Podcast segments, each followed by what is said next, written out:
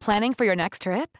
Elevate your travel style with Quince. Quince has all the jet setting essentials you'll want for your next getaway, like European linen, premium luggage options, buttery soft Italian leather bags, and so much more. And is all priced at 50 to 80% less than similar brands.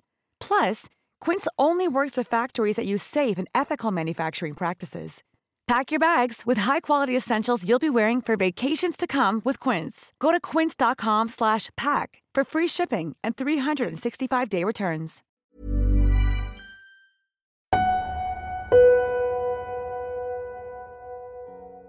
Los pequeños Bruce y Brian Reimer nacieron el 22 de agosto de 1965 en Winnipeg, Canadá.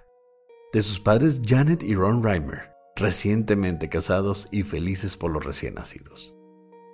A sus seis meses de edad, los niños presentaron síntomas de fimosis, condición que les dificultaba orinar y por lo que fue recomendado practicarles la circuncisión lo antes posible. Solo un mes después, el doctor Jean-Marie Huot comenzó con la circuncisión, aunque usando una técnica poco convencional, al menos en esa época, la técnica de electrocauterización, en lugar de la común y conocida técnica de bisturí. Lamentablemente, el aparato eléctrico presentó fallas durante el procedimiento que resultó por quemar totalmente el miembro del pequeño Bruce. Aún peor, luego de cancelar el procedimiento en su hermano, Brian superó su condición sin necesidad de tratamiento alguno al poco tiempo. Pero la vida de Bruce, aunque se recuperó físicamente del accidente, ahora sería completamente diferente. Para crédito de sus padres de descendencia menonita, religiosos y conservadores, preocupados por el futuro del niño, de su capacidad de formar una familia y realizarse como hombre, consultaron con el psicólogo John Money del Hospital Johns Hopkins en Baltimore a inicios de 1967.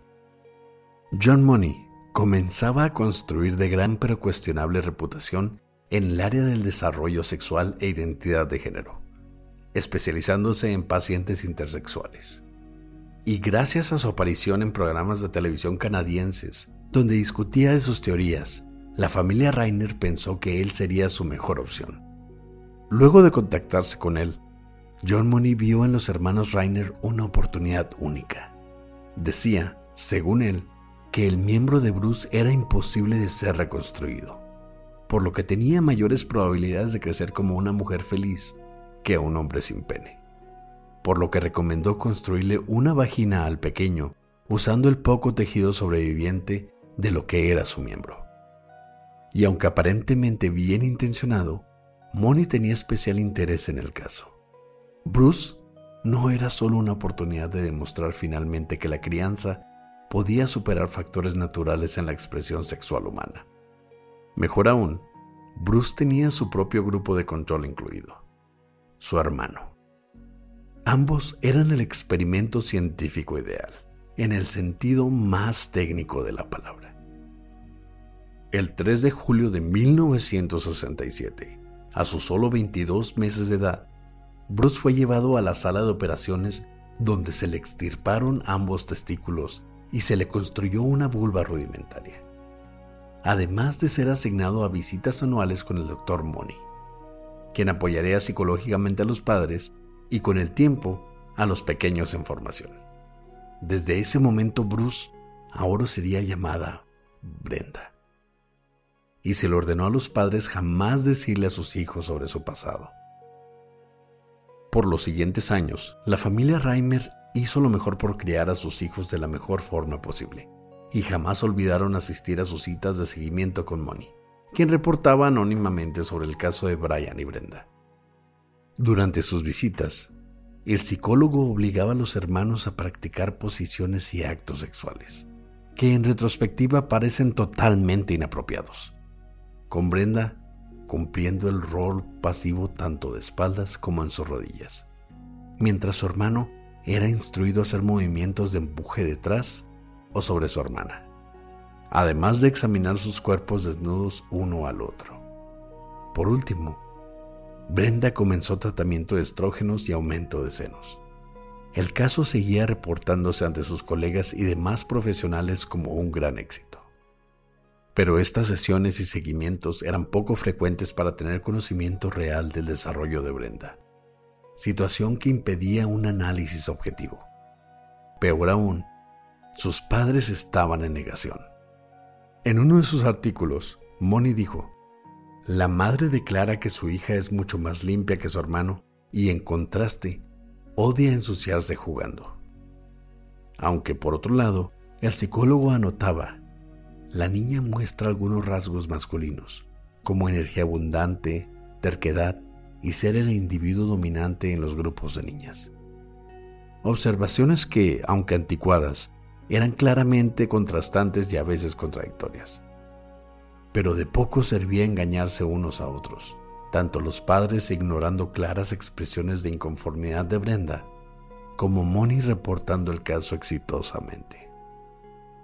Para sus 13 años, Brenda creció completamente deprimida, confundida y molesta, especialmente por sus visitas de terapia y seguimiento con Moni, y prometió quitarse la vida si lo obligaban a volver con el doctor. Finalmente, el 14 de marzo de 1980, a sus casi 15 años, sus padres decidieron explicarle la realidad de su situación. Casi inmediatamente, Brenda decidió invertir sus tratamientos, ahora comenzando terapia de testosterona, doble mastectomía y faloplastia que le dotó de un pene semifuncional. Desde ese momento, Brenda decidió llamarse David Reimer. Por los siguientes años, David siguió una vida aparentemente feliz y normal. Tanto que se casó con Jane Fontaine el 22 de septiembre de 1990, a sus 25 años, y adoptó legalmente a los tres hijos de su pareja, aunque por obvias razones no pudieron tener hijos entre ellos. Pero David no tenía idea de que su caso seguía siendo usado como guía para el tratamiento de pacientes con diferentes condiciones o sujetos que perdían sus miembros a temprana edad por diferentes circunstancias. Hasta que el reportero del New York Times, John Colapinto, lo convenció de contar su historia públicamente para evitar que más personas resultaran afectadas. Años después, en el año 2000, su vida fue convertida en el libro Como la naturaleza lo hizo, el chico que fue criado como una niña pero esta decisión terminaría por afectar a David de una forma inesperada. Su hermano Brian, quien sufría de depresión y alcoholismo desde hacía años, en gran parte por la difícil historia en su familia, resintió la atención que ahora recaía en David, lo que causó que lo despidieran. Su esposa se divorció de él y perdió la custodia de sus hijos. Solo dos años luego, el primero de julio del 2002, el cuerpo de Brian fue encontrado en su pequeño apartamento, luego de una sobredosis con antidepresivos y alcohol a sus 36 años de edad. El 3 de mayo del 2004, luego de ser despedido de su trabajo, de una inversión fallida en un campo de golf y de constantes discusiones, la esposa de David, Jane, sugirió separarse temporalmente mientras trabajaban en su relación. David se sintió un fracaso, como hermano, como esposo, padre y como hombre. Cuenta Jane que esa noche David corrió llorando de casa sin explicación. Jane reportó a David como desaparecido temiendo que cometiera alguna estupidez.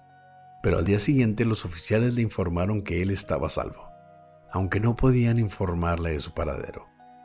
Pero al menos Jane estaba tranquila y fue a trabajar como cualquier otro día. Más tarde, ese martes 4 de mayo, David regresó a casa, donde tomó una escopeta. En su cochera recortó el barril del arma y manejó al estacionamiento de una tienda local, donde se disparó en la cabeza teniendo 38 años de edad. Irónicamente, el suicidio de David terminó con una vida durante la que su única decisión importante fue terminarla.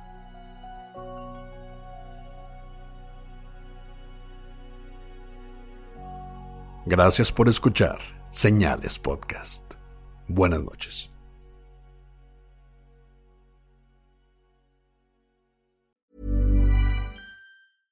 How would you like to look five years younger? In a clinical study, people that had volume added with Juvederm Voluma XC in the cheeks perceived themselves as looking five years younger at six months after treatment. Look younger, feel like you. Add volume for lift and contour in the cheeks with Juvederm Voluma XC. Reverse signs of aging by adding volume to smooth laugh lines with Juvederm Volure XC. For important safety information and to find a licensed specialist, visit juvederm.com. That's J U V E D E R M.com. Not for people with severe allergic reactions, allergies to lidocaine, or the proteins used in Juvederm. Common side effects include injection site redness, swelling, pain, tenderness, firmness, lumps, bumps, bruising, discoloration, or itching. There's a risk of unintentional injection into a blood vessel, which can cause vision abnormalities, blindness, stroke, temporary scabs, or scarring. Talk to a licensed specialist to find out if it's right for you.